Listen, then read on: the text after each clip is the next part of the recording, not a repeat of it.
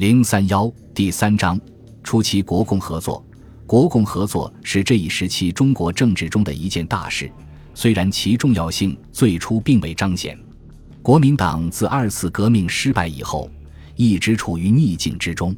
孙中山因屡遭挫折，开始向政治上并不完全认同的苏俄靠拢。苏俄出于国家利益及实施世界革命目标的考虑。亦改变以往支持吴培福甚至陈炯明的做法，开始做孙中山及其领导的国民党的工作。国民党的联俄政策由是开始形成。要联俄，则不能不容共。从逻辑上讲，容共乃联俄自然的内涵延伸。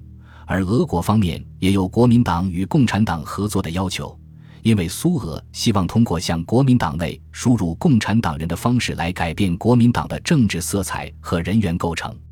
年轻的中国共产党作为共产国际的一个支部，既要服从共产国际的政治安排，也需要通过与国民党合作的方式来扩大政治影响。于是，国共合作得以成为现实。这一时期，国共合作最主要的成果是促成了国民党的改组和第一次全国代表大会的召开，国民革命因此逐渐形成新的浪潮，国民政府北伐的后方逐渐巩固。